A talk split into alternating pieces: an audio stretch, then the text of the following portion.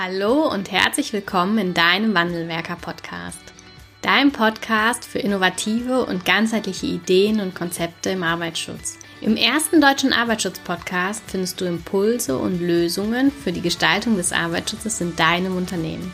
Viel Spaß bei dieser Folge wünscht das Wandelwerker-Team, die Safety Culture Experts für dein Unternehmen. Herzlich willkommen zu einer weiteren Podcast-Folge im Wandelwerker-Podcast.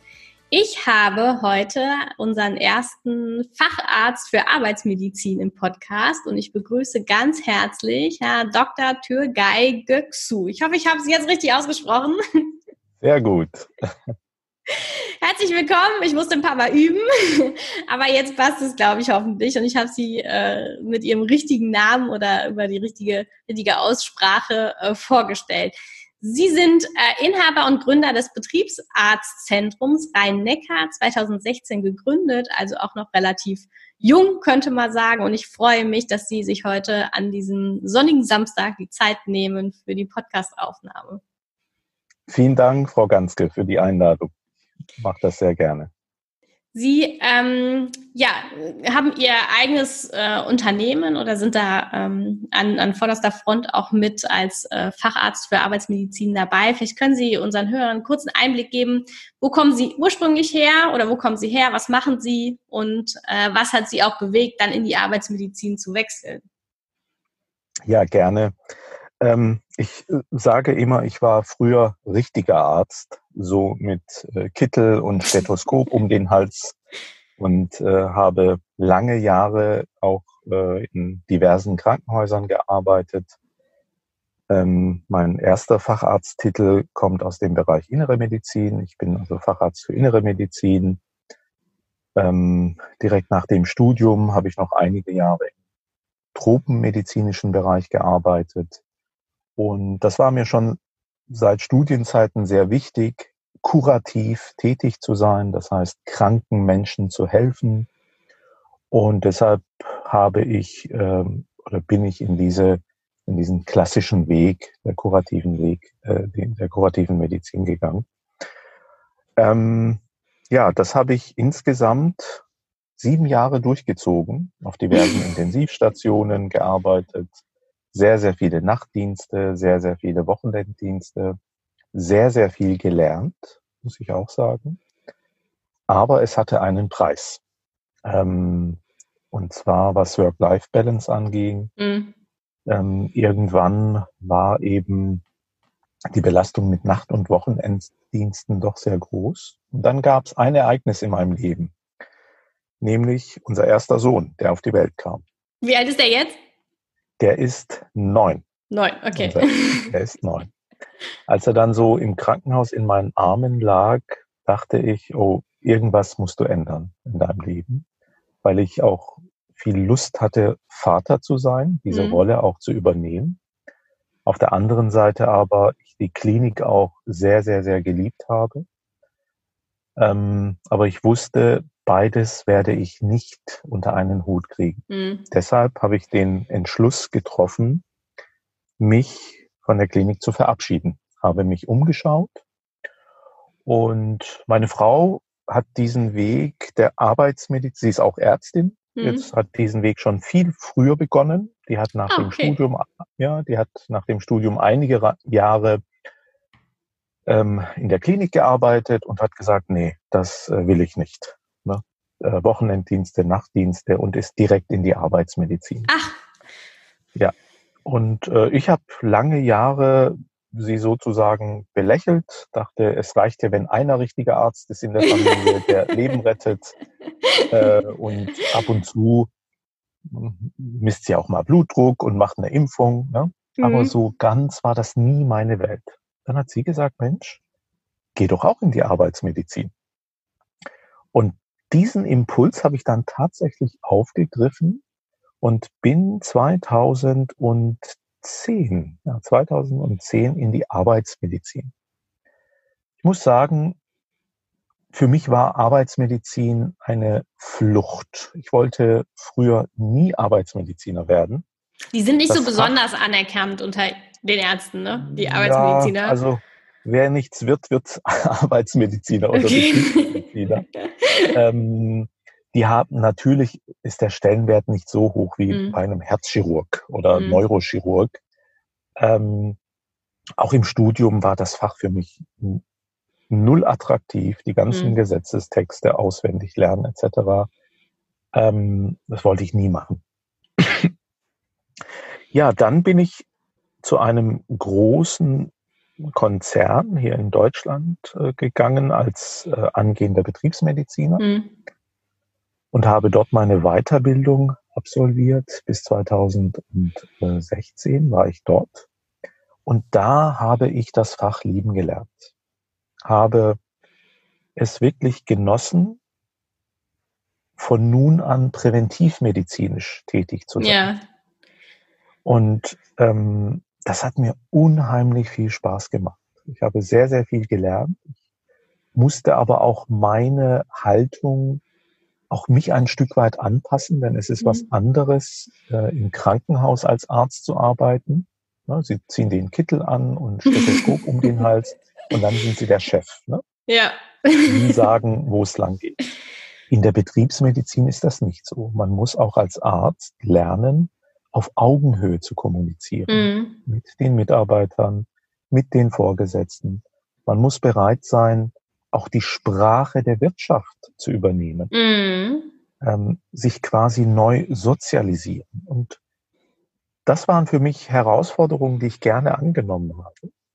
Und im Laufe der Zeit habe ich mich sogar mehr Arzt gefühlt in der Arbeitsmedizin als damals in der Klinik, weil ich Zeit hatte, mhm. ich konnte Menschen beraten, und zwar bevor Krankheiten entstehen.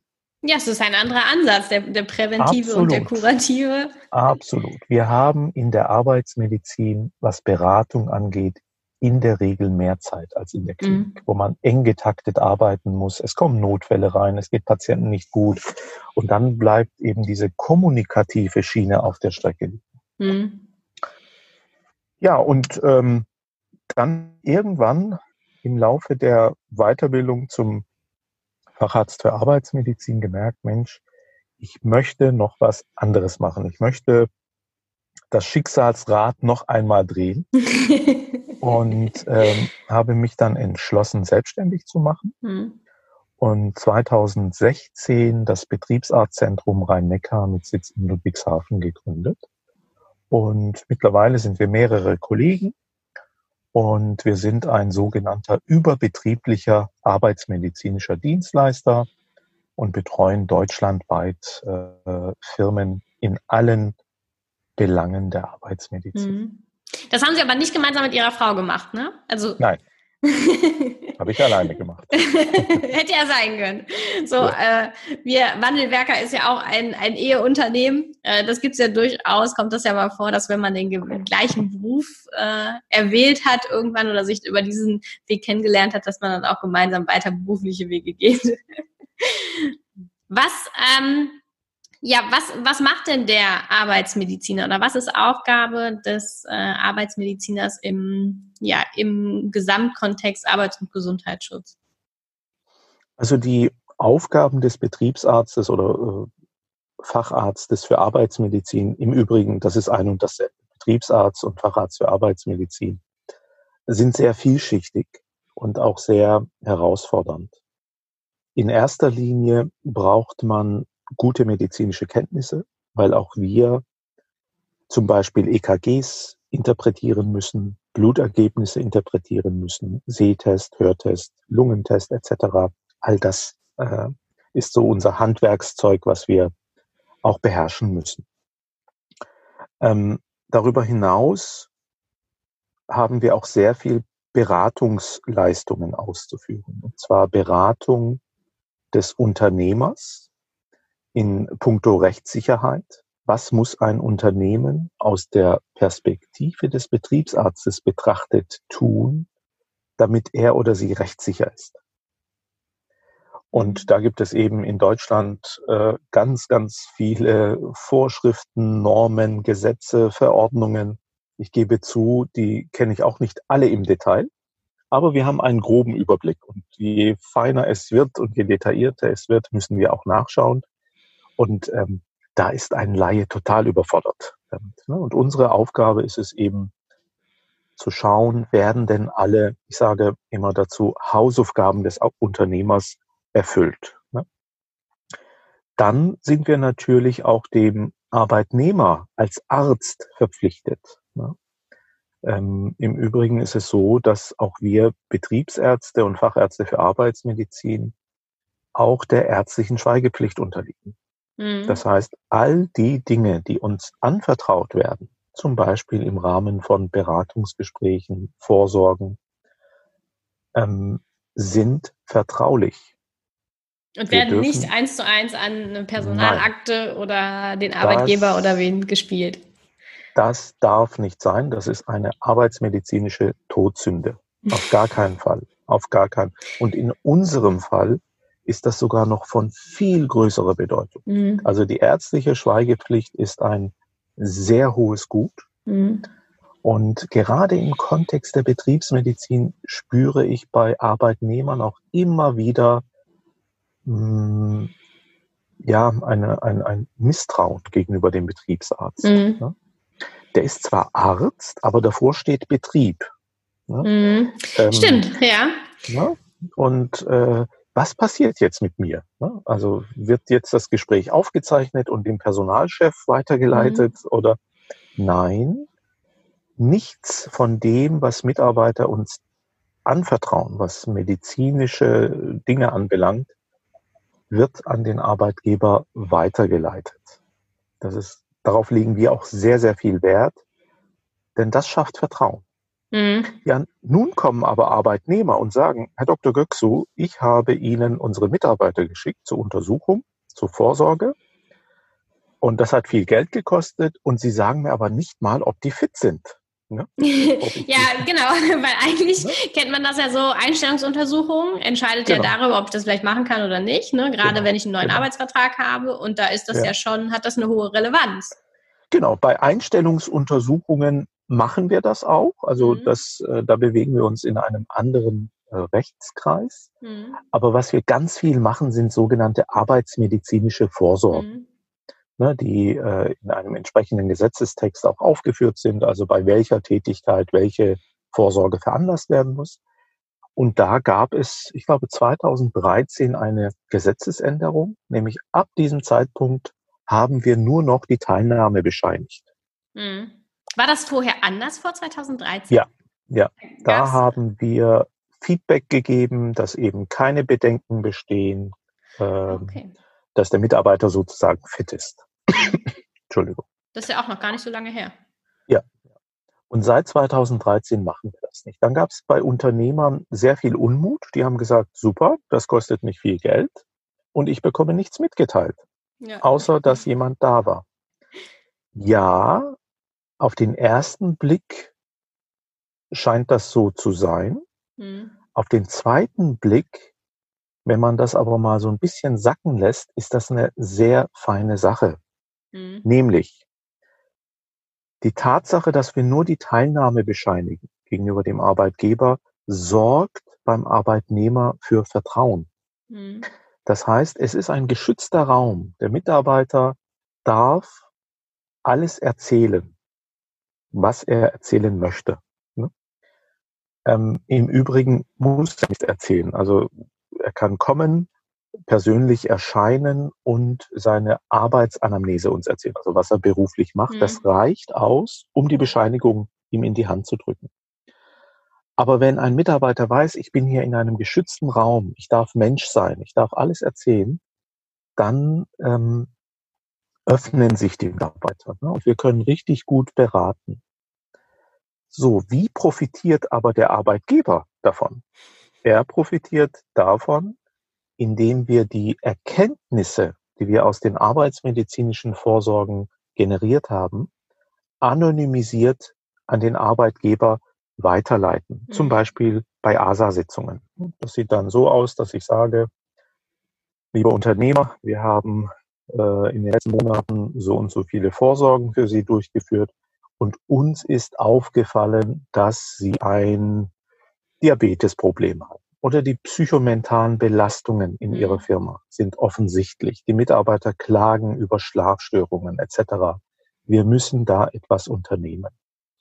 Und das ist auch dann der Benefit für den mhm. Unternehmer. Ne? Natürlich nennen wir keine Namen, und wenn es nur, nur drei Vorsorgen waren, wird es auch schwierig. Ne? Nein, nein, nein, nein. Dann sage ich natürlich nicht, oh, Sie haben ein Alkoholproblem in der Firma. Ne? Wenn zwei da waren, Großartig, dann weiß ja. natürlich der Unternehmer, aha. Nein, nein. Also da legen wir extrem viel Wert darauf, dass mhm. keine Rückschlüsse auf mhm. Personen äh, gemacht werden können. Wie ist das denn ähm, ja. jetzt äh, in der ähm, also Sie haben jetzt so ein bisschen auch geschildert, wie es tatsächlich so wahrgenommen wird. Wie sollte es denn sein, auch die Rolle des Arbeitsmediziners im Betrieb? Die Rolle des Arbeitsmediziners im Betrieb, also in einer idealen Welt, versteht sich der Arbeitsmediziner als ärztlicher Unternehmensberater. Das ist ganz wichtig. Wir sind mhm. nicht nur Ärzte, wir sind auch Unternehmensberater der sowohl die Interessen des Unternehmens berücksichtigt. Also ein Betriebsarzt muss auch ein Verständnis für wirtschaftliche Zusammenhänge haben, mhm. aber auf der anderen Seite sich auch um die Mitarbeiter kümmert. Das heißt, der Betriebsarzt sollte ein Trusted Advisor sein, also eine Vertrauensperson, der sowohl von der Geschäftsführung als auch von den Arbeitnehmern geschätzt wird, ne, der auf beiden Seiten ein Vertrauen genießt. Ähm, das ist so die Idealwelt. Andersrum formuliert bewegt sich der Betriebsarzt aber auch immer in einem Spannungsfeld. Ja. Ne? Also ich habe oft die Situation, dass Mitarbeiter zu mir geschickt werden, zum Beispiel für eine betriebsärztliche Stellungnahme die Geschäftsführung erzählt mir dann, ja, wir haben dieses und jenes Problem mit dem Mitarbeiter. Ne, er ist mhm. auffällig geworden als Staplerfahrer, baut er ständig Und dann, dann, kommt er halt schon mal nicht freiwillig zu Ihnen, ne? Also Nein, nicht, weil er selbst, etwas, Selbsteinsicht hat ja, und mit Ihnen sprechen genau, möchte. Das ist, genau, das ist zum Beispiel so eine anlassbezogene Eignungsuntersuchung. Ne? Mhm. Ne, wenn ein Staplerfahrer ständig Unfälle baut oder irgendwie einschläft beim Staplerfahren. Das ist mhm. wieder was anderes. Naja, und dann äh, hört man dem zu. Und ganz wichtig, das habe ich gelernt, man darf, man muss sehr unvoreingenommen an die Sache rangehen. Und das ist schwierig. Mhm. Also sich nicht färben lassen von der Meinung des anderen. Und dann stelle ich zum Beispiel fest, wenn der Arbeitnehmer dann vor mir sitzt, der erzählt eine ganz andere Story. Ne? Und deshalb muss ein guter Betriebsarzt nach meinem Verständnis auch ein Moderator manchmal sein. Mhm. Manchmal sind wir auch Konfliktmanager, Case Manager, Mediatoren. Ähm, aber das muss ein Betriebsarzt wollen. Das macht Arbeit. Ja. Ähm, man kann es sich auch einfach machen und sagen, sorry, gehen Sie zum Betriebsrat oder zur Personalabteilung. Aber unsere Rolle als Ärzte, ja, prädestiniert eigentlich oft dazu, so ein bisschen über den Tellerrand zu schauen und zu sagen, okay, ich habe hier jetzt zwei Parteien und ganz oft sind es Kommunikationsprobleme. Ne? Mhm. Dass A etwas sagt, was B nicht versteht oder anders versteht. Und ähm, ich habe die Erfahrung gemacht, wenn man dann als Betriebsarzt sagt, Mensch, okay, ich glaube, Sie sollten mal mit Ihrem Chef sprechen. Ne? Mhm. Äh, sie sind deshalb eingeschlafen, weil sie ein kleines Kind zu Hause haben mhm. und die Nächte jetzt kurz sind. Ne? Äh, weiß das Ihr Chef? Nee, weiß er nicht. Ja, vielleicht sagen Sie das mal. Ja. ja. Ähm, und äh, vielleicht auch praktische Tipps, ne? dass man sagt, Mensch, trennen Sie doch die Betten. Ja, schlafen Sie mal für ein paar Wochen. schlafen Sie mal eine Nacht wieder durch. Das wirkt auch ja, schon Wunder. Ne? Ja, absolut. Also oft sind so banale Dinge, das ist nicht immer Rocket Science mit äh, Blutwerte bestimmen und Ultraschall, sondern pragmatische Dinge, einfach ein pragmatischer Blick. Ja, was ich eigentlich sagen wollte, dieses Spannungsfeld, ne, das macht auch vielen Betriebsärzten Angst, dass man sagt, oh, ähm, ich äh, muss es allen recht machen, dem Unternehmer, dem Arbeitnehmer. Mhm. Das geht nicht. Ne? Mhm. Das geht nicht. Ähm, sondern man muss manchmal moderieren. Und was, was ihnen natürlich immer bleibt, ist, dass äh, sie durch den Arbeitgeber bezahlt werden als ähm, erstmal als als Pflicht ne, des, des Arbeitgebers. Ja. Und ja. das und auch, was ich jetzt ganz spannend fand, Sie haben es äh, eben gesagt, Sie sind quasi ein Betriebsmediziner oder Betriebsarzt. Das, und das Wort alleine, was ja dort schon auch mit verknüpft ist, mit vielleicht auch Historie, ähm, was, was ja viele ja ältere Kollegen auch schon erlebt haben, führt natürlich dazu, dass sie quasi bei jedem Gespräch auch ein Stück weit Aufklärungsarbeit leisten dürfen oder müssen, ne? je nachdem, wer da so vor ihnen sitzt. Also dieses Spannungsfeld ist ja gar nicht wegzu ähm, moderieren. Ja, also ich habe mir angeeignet, bei jedem Gespräch, was ich mit Mitarbeitern einer Firma führe, fange ich damit an, und das mache ich immer, dass ich sage, alles, was wir hier besprechen, unterliegt der ärztlichen Schweigepflicht. Ja. Ohne ihr Einverständnis wird nichts an den Arbeitgeber kommuniziert. Mhm. Ähm, es gibt Ausnahmen, wenn Gefahr in Verzug mhm. ist, ne, wo ich die ärztliche Schweigepflicht durchbrechen muss. Aber das sind wirklich äh, Raritäten. Also ich habe das noch nie erlebt. Ansonsten mhm. unterliegt alles der ärztlichen Schweigepflicht. Und wenn man so beginnt, dann merken Sie schon am Gesichtsausdruck Ihres Gegenübers, dass er entspannter wird. ja. ne? Die Stimme wird entspannter. Manchmal hört man auch ein erleichterndes Seufzen. so ganz unbewusst. oh, ja. Und das schafft Vertrauen, weil ja. ich kann wirklich den Menschen nur dann helfen, wenn sie mir vertrauen und sich öffnen. Mhm. Machen nicht alle. Ich merke mhm. oft, dass man mir nicht die gesamte Geschichte erzählt. Das ist das auch merken okay. Sie, ne? Das, das merkt man. Das merkt man. Ne? Ja, ja. Wie viel Alkohol trinken Sie? Ähm, selten. Ne? Aber als äh, Arzt äh, sieht man dann schon, ähm, oder vielleicht doch nicht so selten oder spätestens, wenn die Laborwerte dann auf dem Tisch liegen. Ja, selten ist ja auch, ne? Also immer eine Sehr, Perspektive. Äh, genau, genau. Ne? In der Pfalz, wo ich herkomme, ja. ist selten was anderes als, als im Wuppertal. genau, genau. Und ähm, mir ist wirklich sehr, sehr wichtig diese, diese, dieser Vertrauensaspekt, mhm. dass beide Seiten dem Betriebsarzt vertrauen. Und das erfordert Zeit. Ja, Sie haben recht, der Arbeitgeber bezahlt mich und mhm. uns. Wir generieren unseren Umsatz. Aber das darf trotzdem nicht dazu führen, ja. dass wir Gesetze missachten, dass wir äh, unsaubere äh, Geschäftsgebaren haben. Ähm, und ich muss sagen, wir haben keinen einzigen Kunden, der uns äh, ja also bestraft hat, äh, weil wir jetzt dem, dem Chef nichts gesagt haben. Also mhm. es gibt so ein paar Kunden, da merken sie schon, ah, der Geschäftsführer würde schon gerne mehr wissen. Ne? Mhm. Aber dann sagen wir rigoros nein, ich darf Ihnen nichts sagen.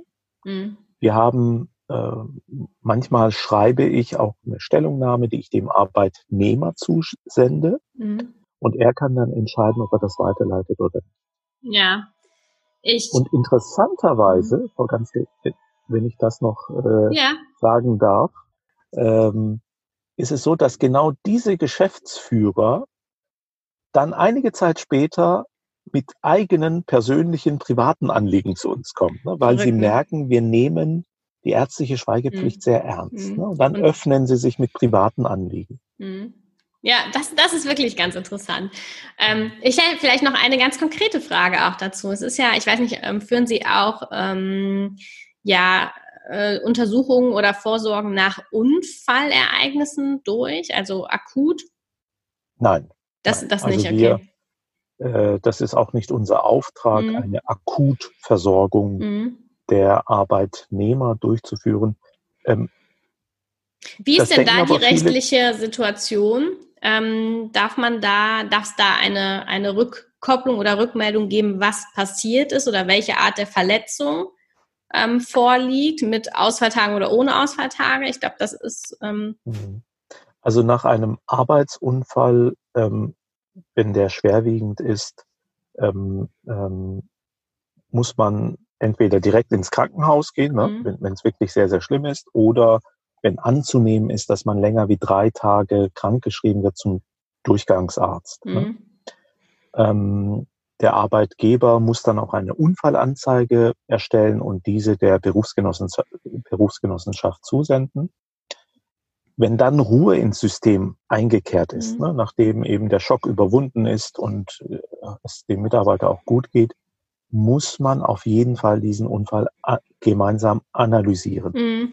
Wenn der jetzt, ähm, der Mitarbeiter hat sich ähm, eigentlich eine größere Verletzung zugezogen, als er zugibt, kriegt der Arbeitgeber heraus, was wirklich passiert ist durch den Durchgangsarzt oder unterliegt das auch wieder Nein, so der ärztlichen Schweigepflicht, dass er sagt, ja, ja, also wenn er sagt, ich komme arbeiten mit gebrochenem Bein und mein Bein ist nicht gebrochen, dann ähm, das kann passieren. Also der okay. Durchgangsarzt ruft dann nicht den Arbeitgeber an und sagt, das und das sind die Diagnosen, das und das mhm. habe ich gemacht. Das unterliegt auch alles der ärztlichen Schweigepflicht. Aber dafür sind wir dann da. Ne? Mhm. Wir können unter dem Schutz der Schweigepflicht diese Dokumente uns anschauen mhm. und daraus dann eben Maßnahmen ableiten, womit der Arbeitsschutz optimiert werden kann. Okay, okay. Also da sind Sie dann noch mal ein Stück dazwischen. Ne? Jetzt ähm, ist es ja so, dass wir äh, gerne uns präventiv und auch äh, ja hin Richtung erfolgreicher und gelebter Sicherheitskultur entwickeln möchten. Und ich könnte mir vorstellen, dass eine präventive Einbindung oder eine direkte Einbindung des Arbeitsmediziners davon Vorteil auch sein sollte. Ist das, erleben Sie das auch so? Wird das gemacht, dass Sie auch in solche Projekte wie Sicherheitskultur und ähm, all die Programme, die es so in den Unternehmen gibt, dort mit eingebunden werden?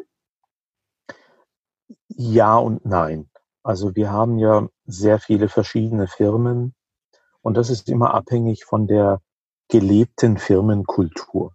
Wir mhm. haben Kunden, denen ist dieses Thema Prävention sehr, sehr wichtig, die auch sehr, sehr viel machen in diesem Bereich. Mhm. Und da unterstützen wir auch sehr gerne. Das finde ich auch wichtig, dass wir bei solchen Aktionen und Programmen als Betriebsärzte Gesicht zeigen. Ne? Weil man muss sich präsentieren, man muss äh, den Betriebsarzt mal sehen. Ne? Also mal einen Vortrag halten ist nicht schlecht mhm. für die Belegschaft. Ne? Ähm, dann gibt's natürlich Firmen, die man erst ja auf diese Reifheits- oder die diesen Reifegrad erreichen müssen, mhm. die man auf diesem Weg begleiten muss. Es gibt Firmen, die seit 20 Jahren äh, keinen Betriebsarzt haben, mit 20, 30 Mitarbeitern. Und das fliegt, das Ganze fliegt erst dann auf, wenn die Berufsgenossenschaft eine Kontrolle macht oder die Gewerbeaufsicht. Mhm. Und da fangen sie wirklich bei Adam und Eva an. Ja. Und ähm, also da ist auch am Anfang kein Verständnis dafür, dass man sagt, äh, wir sollten präventiv medizinisch äh, Dinge anbieten, sondern bei solchen Kunden geht es mir im ersten Schritt darum, kurzfristig Rechtssicherheit zu schaffen, also Gefährdungsbeurteilungen mm. zu erstellen, äh, eine Fachkraft für Arbeitssicherheit zu bestellen, ASA-Sitzungen, Begehung der Arbeitsplätze, also all diese Basics erstmal.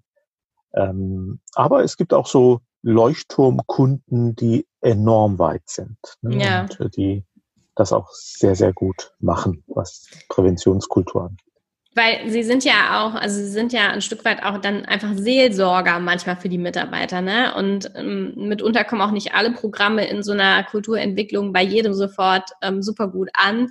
Und da sollten Sie als Arbeitsmediziner ja auch ein Stück weit wissen, was passiert da und was sind dann vielleicht auch Sorgen oder äh, Beschwerden der Mitarbeiter, die aus solchen Programmen oder Maßnahmen resultieren, ne? Absolut. Also die Einbindung des Betriebsarztes in solche Projekte, in solche Maßnahmen ist mehr als sinnvoll. Hängt natürlich auch immer ein Stück weit mit der intrinsischen Motivation des Betriebsarztes zusammen. Mhm. Wenn Sie jemanden haben, der lieber in seinem Kämmerchen sitzt und äh, nur Sehtest macht. Und keinen Vortrag halten will.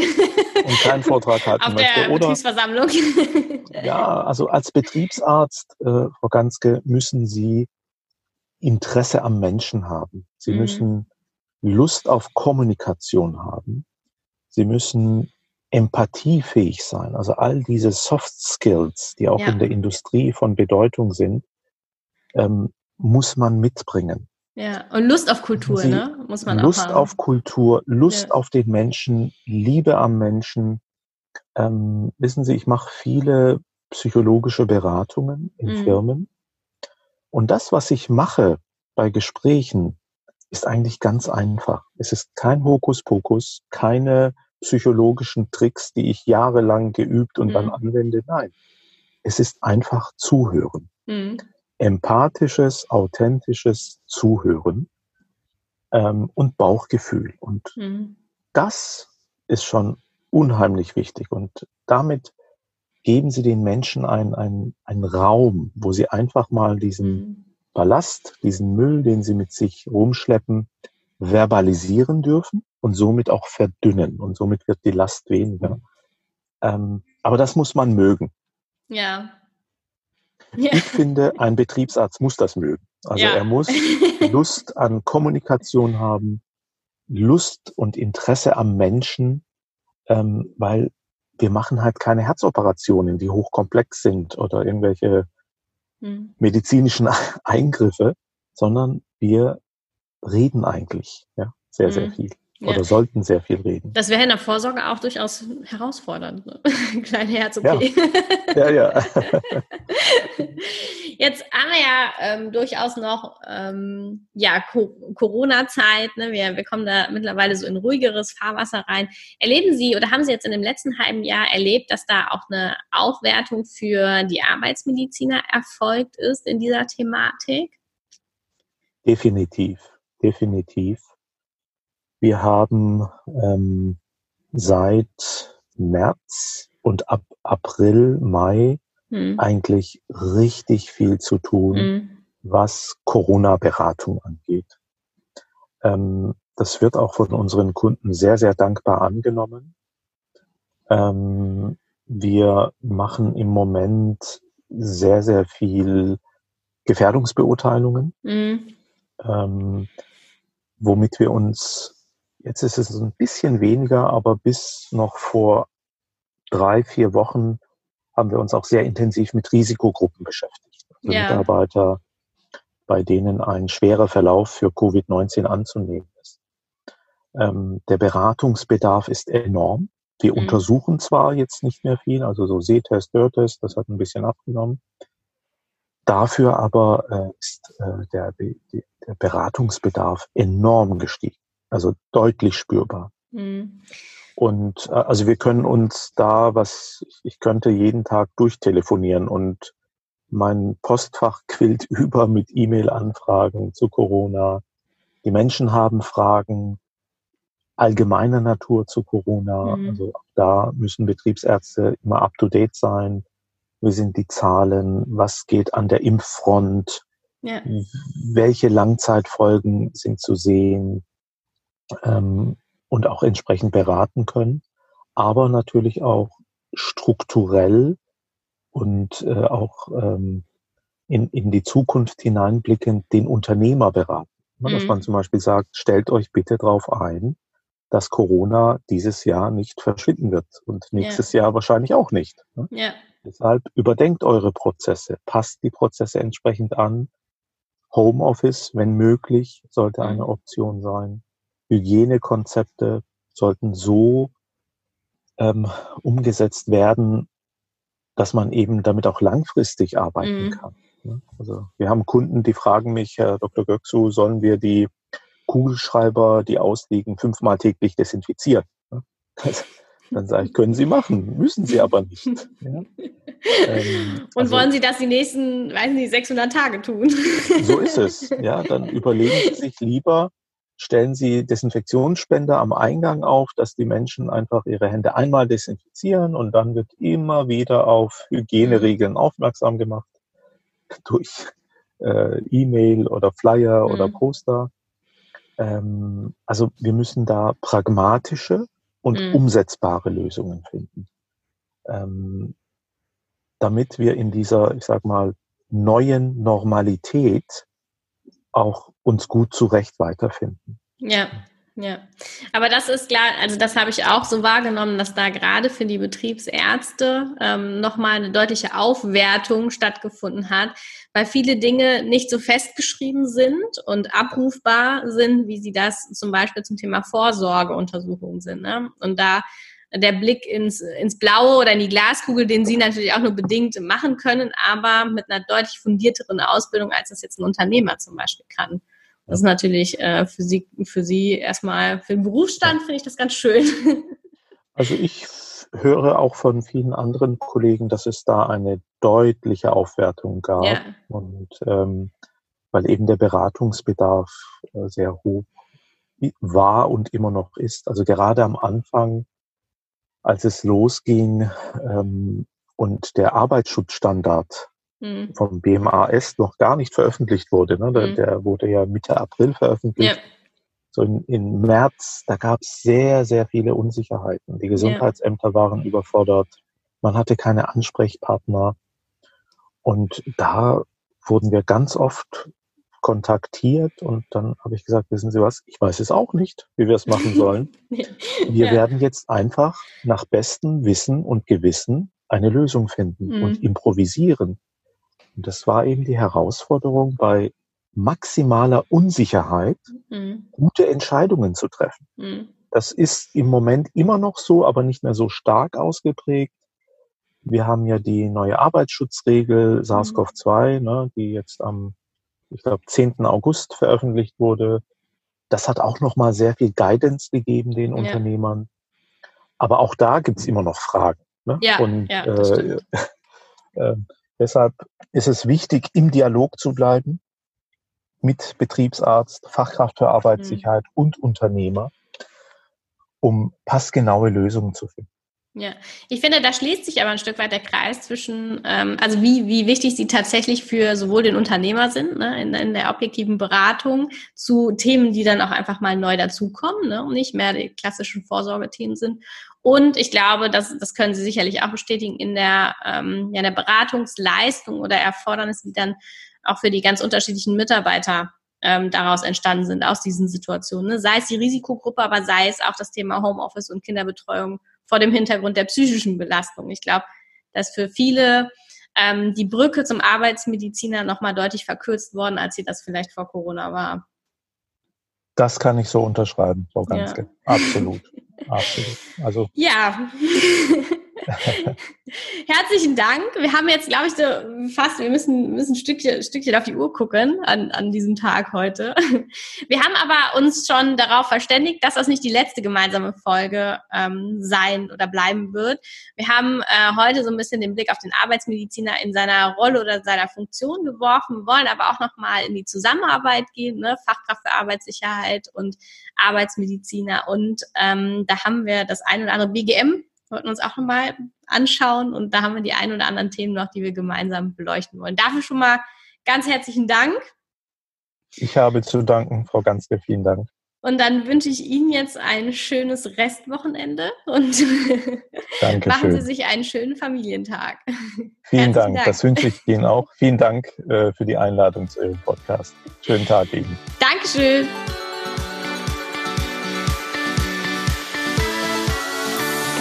Herzlichen Dank fürs Zuhören und dass du bis zum Ende dabei geblieben bist. Wenn dir der Podcast gefallen hat, freuen wir uns über eine Bewertung von dir. Wenn du keine Folge mehr verpassen willst, abonniere einfach unseren Wandelwerker-Kanal. Wir freuen uns, wenn du bald wieder reinhörst. Alles Liebe, Anna vom Wandelwerker-Team.